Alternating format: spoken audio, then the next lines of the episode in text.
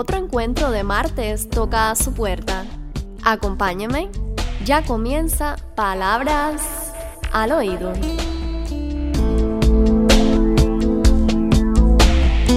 El día se va volando. Nunca me alcanza el tiempo para nada. Estas y otras frases las escucho a menudo y en ocasiones me sucede lo mismo. De seguro a usted le pasa algo similar. Hoy le propongo conversar sobre la gestión del tiempo.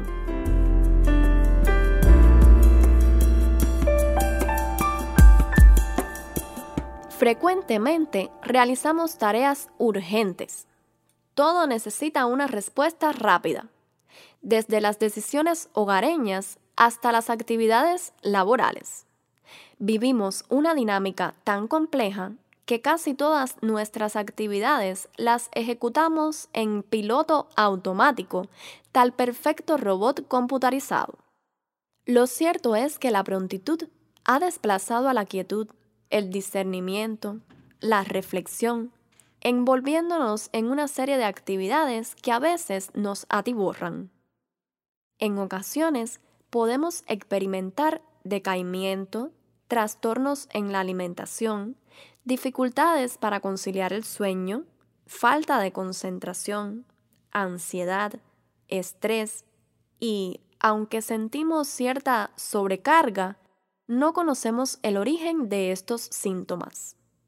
Una de las causas que se puede asociar a ellos es, precisamente, una deficiente autogestión del tiempo. Por ello, le comento sobre los cuatro cuadrantes de Stephen Covey para gestionar el tiempo, conocido como un método que enseña a identificar a qué actividades debemos dedicarle tiempo y a cuáles no. Cada uno de estos cuadrantes representan una determinada categoría de prioridad en las tareas.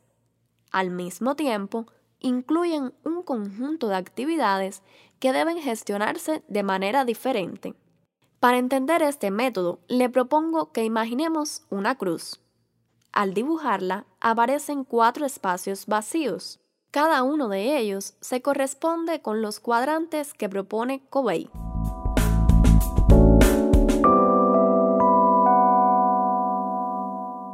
Arriba, a la izquierda, se ubica el primero de estos cuadrantes. El mismo corresponde a todo aquello que cumple con dos características, urgente e importante. En este espacio se ubican todas aquellas tareas que no pueden ni deben ser pospuestas bajo ninguna circunstancia. Es lo realmente prioritario, aquello que tiene mayor relevancia que lo demás. Por lo tanto, exige que sea atendido ahora mismo y que se deje de lado cualquier otra actividad hasta que esto no se resuelva. Por ejemplo, un fallo en la electricidad de la casa. De esto dependen muchas cosas, así que no se puede posponer.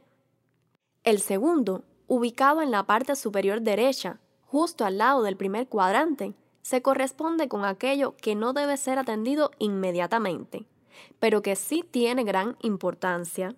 En otras palabras, lo importante no urgente. Se trata de actividades que no son decisivas a corto plazo, pero sí a mediano y largo plazo. Aquí se incluyen aquellas tareas que resultan determinantes para la calidad de vida o el bienestar. La primera de ellas es la salud. Los efectos de no hacerlo solo se ven a largo plazo y pueden ser devastadores. En este espacio también están tareas como la preparación de los exámenes finales o mantener en buen nivel la relación de pareja. El tercer cuadrante, que se ubica en la parte izquierda inferior, debajo del primer cuadrante, resulta ser uno de los más engañosos, pues incluye lo que se considera urgente pero que no es importante. A veces no es fácil determinar cuáles son las actividades que lo componen. Esto se debe a que el carácter de urgencia captura la atención. Sin embargo, aunque lo haga, no es algo relevante en el fondo. Por ello, aquí se ubican todas aquellas actividades superfluas que se llevan a cabo por hábito o azar. Por ejemplo, encontrarse con alguien y hablar un rato sin saber exactamente por qué. En cualquier caso, el mayor riesgo está en centrarse en actividades urgentes que no son importantes, dejando de lado actividades importantes aunque no parezcan urgentes. Esta se considera una de las principales causas de pérdida del tiempo actualmente. El cuarto cuadrante, que se encuentra en la parte derecha inferior, es aquel en el que se ubica lo que no se considera urgente ni tampoco tiene mayor relevancia.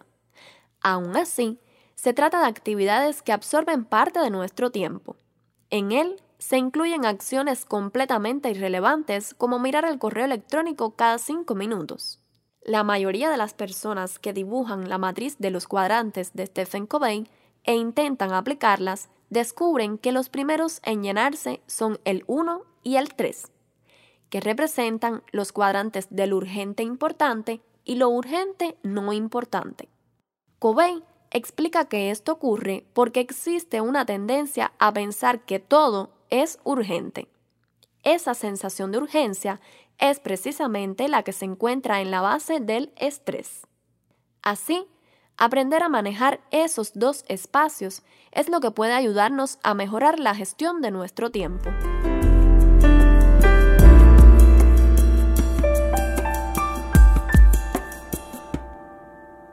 Lo recomendable es concentrarnos sobre todo en el cuadrante 2, pues según el autor, allí es donde encontramos el bienestar y la felicidad.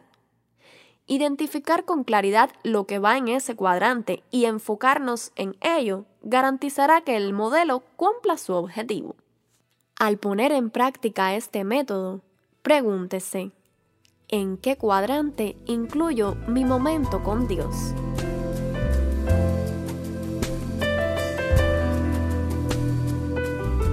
Si ha disfrutado de este encuentro, puede comunicarse a través de la dirección electrónica palabrasoído.gmail.com.